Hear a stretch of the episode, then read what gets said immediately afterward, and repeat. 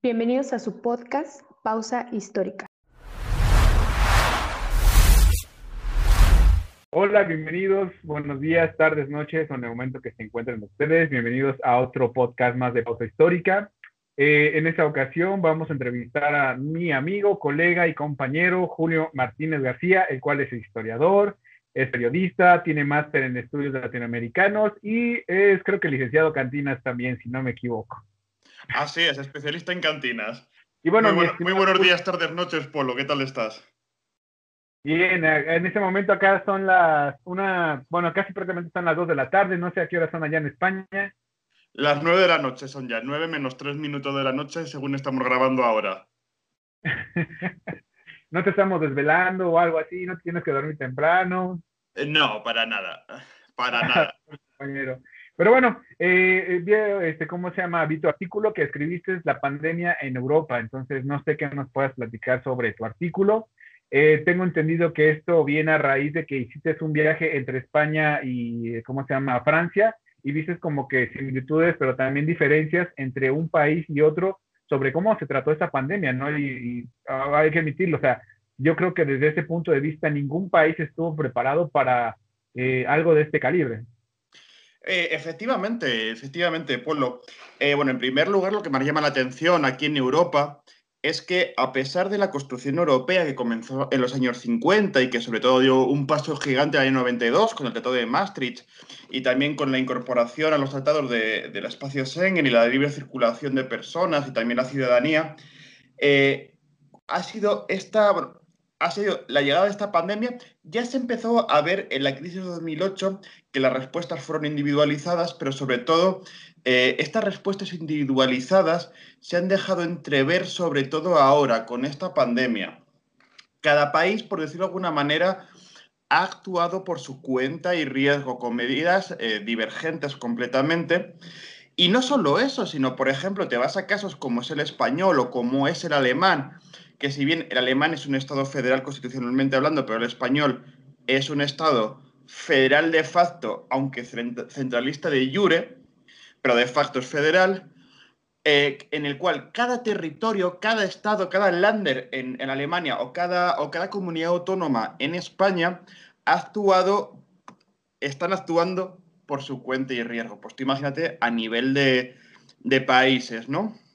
Y como, como bien decías, una vez levantado los estados de alarma eh, en el mes de junio, tanto en España como en Francia, eh, por cuestiones eh, personales, tenía una boda en, en París, entonces tuve que ir para allá, porque además tenía que, era testigo, con lo cual tenía que, que ir, me hicieron un salvoconducto y todo, y lo que más me llamó la atención fue precisamente la divergencia de medidas entre, entre mi territorio, Castilla-La Mancha, que es el estado que está por el sur de Madrid, y, y, lo que era Francia, que sí que es un estado completamente centralizado. Por ejemplo, en Castilla-La Mancha, a 9 de julio, que es cuando yo volé para allá, era obligatorio las 24 horas el uso de la mascarilla, del cubrebocas. En cambio, en Francia, esa obligatoriedad solo entró eh, en espacios cerrados, solo entró en vigor el primero de agosto, es decir, tres semanas más tarde. Y ahora, a, desde mediados de agosto, sí que también es obligatorio el uso de cubrebocas eh, también en espacios abiertos.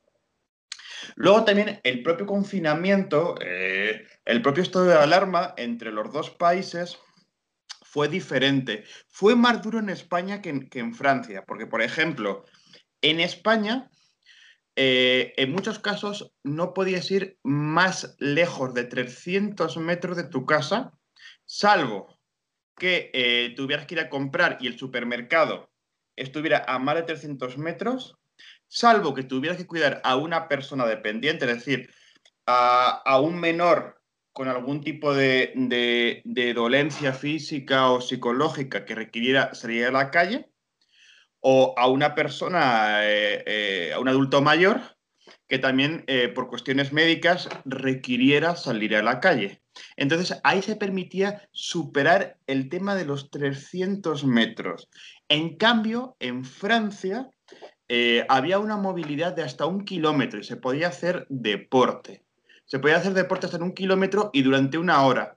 En España, es, si bien no estaba regulado durante el estado de alarma ese tiempo en el que podías estar fuera, pero normalmente si estabas más de 20 minutos, media hora, la policía te podía multar. Y era una multa a partir de los 600 euros. Y si era reincidente, y si era, eh, a partir de los 600 euros y un máximo de 30.000 euros. Y si era reincidente, tenías. Pues imagínate, multiplícalo por 25. 25, wow, no es, mucho dinero. Bueno, es como 130 mil pesos casi, ¿no? tened en cuenta que serían a lo mejor 30 eh, mil euros, serían a lo mejor como 35 mil, 37 mil dólares. Para que nos hagamos una idea. ¿Sabes? Y luego, si era reincidente, ya te podías enfrentar a penas de prisión. ¿Sabes? En España, normalmente, si no tienes antecedentes penales, entras en la cárcel eh, con penas a partir de los dos años. Por eso hay muchos jueces que ponen dos años y un día para que entres en la cárcel. ¿Sabes? Entonces, eh, las penas se quieren a partir de un año, pero si, si eras, mira, por ejemplo, uno en mi ciudad, yo soy de Guadalajara, España, que lo digo, estoy en, Castilla-La Mancha, y, Guadalajara, el centro de Guadalajara está a 55 kilómetros del centro de, de Madrid. De hecho, estamos conurbados. Entonces, eh, la Guardia Civil, que sería como la Guardia Nacional en, México, eh, eh, apresó a, un ciudadano de, Guadalajara, España, porque había ido a comprar el pan a Madrid. En pleno estado en pleno estado de alarma. Claro, ahí la respuesta del tipo fue, a mí nadie me manda dónde compro el pan, ¿sabes? Esa respuesta tan típica. y claro, luego me dijeron, te lo mando yo. ¿Sabes? Pues mira, ¿sabes qué? Yo quiero unos tacos de suadero, me encantan los tacos de suadero acá en México, pero sabes que no me gustan tanto los de Pola. Me voy a, a CDMX a comprar en plena pandemia mis tacos de suadero y me viene y mi mamá claro. lo que diga las autoridades. Claro, claro voy, no, voy a comprar mis tacos de cochinita pibil al puerto de Veracruz, ¿sabes? Siendo de Tehuacán. ¿sabes? Porque a mí nadie me manda, ¿sabes? Pues, y eso es un caso verídico, lo, podéis consultar en internet. Ciudadano de Guadalajara, España, presado en estado de alarma porque fue a comprar el pan a Madrid. Wow. 55 kilómetros en coche. Algo que me llamó, la atención de tu artículo es cuando hablaste sobre el federalismo eh, asimétrico, ¿no? O sea, eh, sobre esa multiculturalidad en un solo territorio. Yo creo que es algo que también tenemos en México, porque es muy diferente el México del norte, el México del centro, el México del sur, y si quieres verlos, eh, simplemente te vas a, la CDMX, es muy diferente irte la Condesa que la Marquesa, tú que has vivido ahí, o sea, son dos culturas totalmente diferentes, pero eh, en el caso de España, ¿cómo, ¿cómo es ese federalismo asimétrico? O sea, nosotros entenderíamos que España pues, es un territorio prácticamente unificado, ¿no? Pues mira, eh, eh, esto es una, de las cosas que además me gusta mucho explicar por lo friki que es, ¿sabes? Por lo friki legalmente que es. España, en principio, según la Constitución, no sé si recuerdas el artículo 2 o el artículo 3, entra dentro de la primera parte, de la parte orgánica de la Constitución. ¿Vale? Habla que orgánica dogmática, no, recuerdo ahora mismo, pero bueno, en, una de esas dos. Eh, habla de que España es un país indisoluble, la nación española es indisoluble, pero al mismo tiempo después permite, da paso a, la, a la regionalización, ¿sabes? Entonces en España hay 16 comunidades autónomas, una comunidad foral que es Navarra, que en la práctica es un Estado libre asociado, en la teoría no, pero en la práctica prácticamente solo responde, ahora voy a explicar esto, solo responde al resto del país con un, pequeño cupo de impuestos para las Fuerzas Armadas y para las relaciones exteriores. Y luego también tenemos dos ciudades autónomas, esas dos ciudades autónomas son Ceuta y Melilla, que son eh, antiguos presidios de cuando España tenía territorios a ambos lados del Atlántico. De hecho, si veis el escudo de España, están las dos torres de Hércules, las dos torres que como que sostienen al, escudo, habla de las posesiones a un lado y al otro del estrecho de Gibraltar. ¿Sabes? Entonces, eh, eh, o sea, esas posiciones aún se conservan, aún se conservan pequeños vestigios que son las ciudades autónomas de Ceuta y Melilla, que eso serían como, para que nos entendamos, eh, el estatus legal que tenía Ciudad de México hasta el 31 de diciembre del 2015 era, es decir, eran como una especie de Estado, como una entidad federativa, pero que se regía por, por leyes municipales. ¿Sabes? Esto es más una cosa parecida para que nos entendamos. ¿Sabes? Pues bien, eh, hablaba eh, una comunidad federal, de hecho, eh, que es Navarra, de hecho, normalmente las constituciones de las comunidades autónomas no se llaman constituciones, se llaman estatutos de autonomía, y Navarra no tiene estatuto de autonomía, tiene una ley que se llama Ley de Amejoramiento del Fuero, se la conoce así, porque todavía funciona con una, una compilación de fueros que vienen desde la Edad Media hasta el siglo XX. Sigue rindiendo tributo al rey Carlos. Porque cuando el reino de Castilla conquistó en 1525 el antiguo reino de Navarra, ¿sabes? Eh, digamos que esa fue una de las condiciones. Y como además después en la guerra de sucesión, que se produjo a inicio del siglo XVIII, al final eh, ganaron los Borbones, que eran los, los que mm, apoyaba Castilla y Navarra apoyó a los Borbones, pero bajo la condición de que se le respetase los fueros.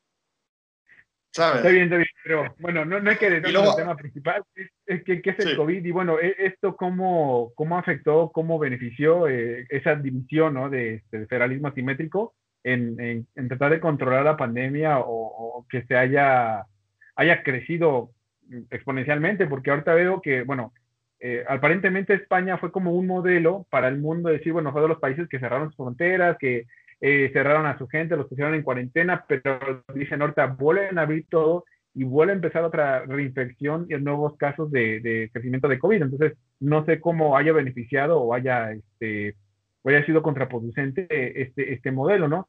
Y bueno, también la otra sería eh, que también en tu artículo habla sobre esa Francia con un modelo eh, jacobino, que aparentemente ahorita tiene un Macron con un eh, presidente de izquierda, en el que supuestamente el pueblo tendría que ser como el máximo exponente de ese gobierno, pero resulta todo lo contrario, porque si recordamos un poco antes de eso, hay protestas brutales de los chalecos amarillos en contra de, Macron, ¿no? Y ahorita la pandemia yo creo que le cayó como de Por cierto, por cierto, un paréntesis. Macron, aunque viene el Partido Socialista de derecha,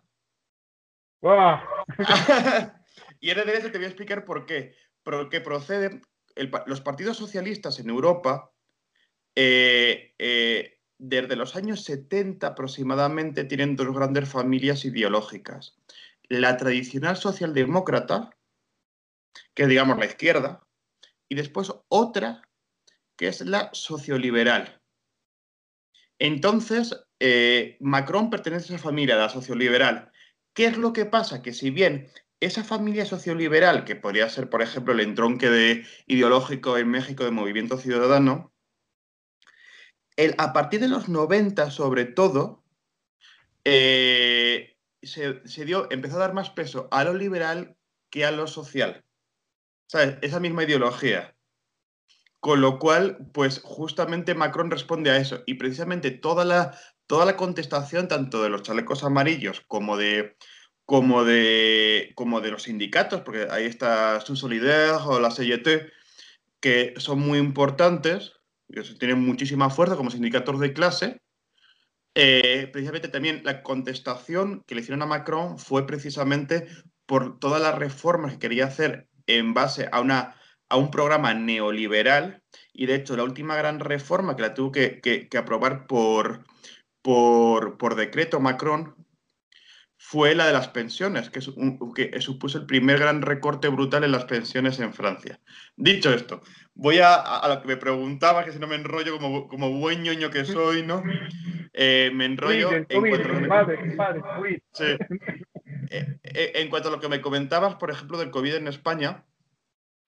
Eh, sí que era verdad que durante, al ser un confinamiento uno de los más duros del mundo, que, se te puede decir en España, porque cayeron multas a tutiplén, o sea, brutalmente cayeron multas.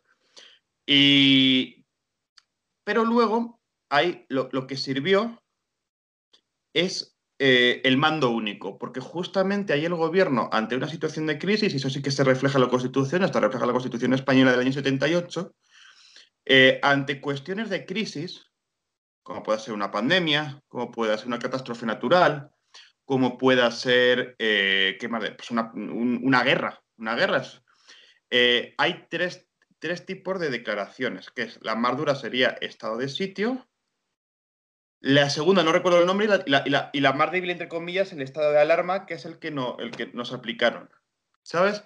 Entonces ahí el gobierno central tiene la capacidad de revertir las competencias en sí. Las competencias de, sanidad, de, educación y de servicios sociales están transferidas a los estados en España. Entonces, lo que hizo el gobierno fue, en, el decreto de declaración de estado de alarma, despojó a las comunidades mm, por un tiempo definido de, los, de, las competencias de las funciones de sanidad. Entonces las asumió directamente eh, el ministro de Sanidad, el secretario de, Sanidad, que se llama Salvadorilla, y luego, eh, y más concretamente, el López Gatel de, España, que se llama Fernando Simón. ¿Sabes? Entonces. claro, el, personaje no supo controlar la pandemia. Claro, pues entonces, mientras que estuvo eh, el gobierno con todas las funciones y todos recogiditos en casa, todos así, pues, eh, con, en nuestras habitaciones, comiendo pasta y arroz prácticamente, no es broma. Eh, pues se controló bastante bien. ¿Qué es lo que pasa? Que se empieza a liberalizar. Entonces, aún todavía con el, con el mando único, se empieza a liberalizar, se empiezan a abrir terrazas y eso además coincide con el inicio de verano y con las costumbres de la ciudadanía, que es irse a las terrazas a, tomar algo y a, saludarse, a no sé qué, a no sé cuánto, ¿sabes? Eso luego, bueno, ahí más o menos se mantiene, porque todavía estaba muy reciente el estado de alarma. Pero luego, a partir del 26 de junio, si no me falla la memoria, que ya decae el estado de alarma, son las comunidades autónomas, los estados, los que recuperan las competencias y entonces eh, el problema que no se definió bien el protocolo de coordinación entre los diferentes territorios. ¿Sabes? ¿Se definió? Sí.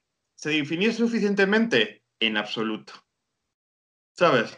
Entonces, claro, de repente hubo, estaba el gobierno central por un lado, 17 gobiernos eh, estatales por otro, dos ciudades autónomas, las terrazas, eh, las discotecas, eh, vámonos al campo a, hacer merendola.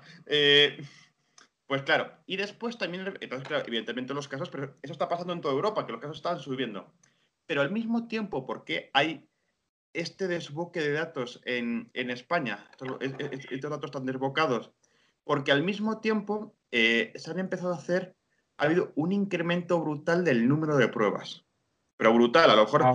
Eh, escuchaba hoy el presidente del gobierno que ha hecho una comparecencia pública a Pedro Sánchez eh, que hablaba que, por ejemplo, el viernes pasado, creo que la realización de pruebas se había multiplicado, no sé si era por 8 o por 10 respecto a un viernes normal del estado de alarma.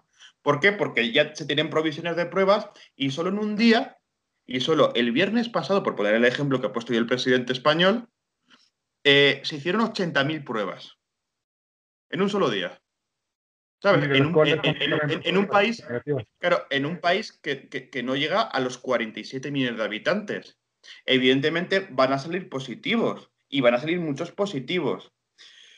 Y aquí, Claro, pero ¿cuál es el problema de estos datos? Que no se ponen en contexto. Y aquí yo como periodista tengo que hacer una, crítica a, los medios de comunicación, a los compañeros, a mí mismo también, que es que realmente no se contextualizan esos datos. Evidentemente, en términos absolutos, hay, hay, una barbaridad de positivos. Claro que sí, pero es que las pruebas han multiplicado por 8, por 7, por 10. ¿Cómo no van a salir eh, más positivos cuando, sobre todo, en muchas enfermedades y también con todas las derivadas del SARS-CoV-2, también hay muchos asintomáticos? Evidentemente, lo que estás haciendo es eh, eh, eh, aislar a muchos más asintomáticos, ¿sabes? Que esos, a, su vez, los mandas a cuarentena y entonces no contagian. En el fondo, es la política que, se debe haber hecho desde un principio. Lo que pasa es que no había pruebas, no había pruebas pues, porque pilló a todos los países de sopetón, efectivamente.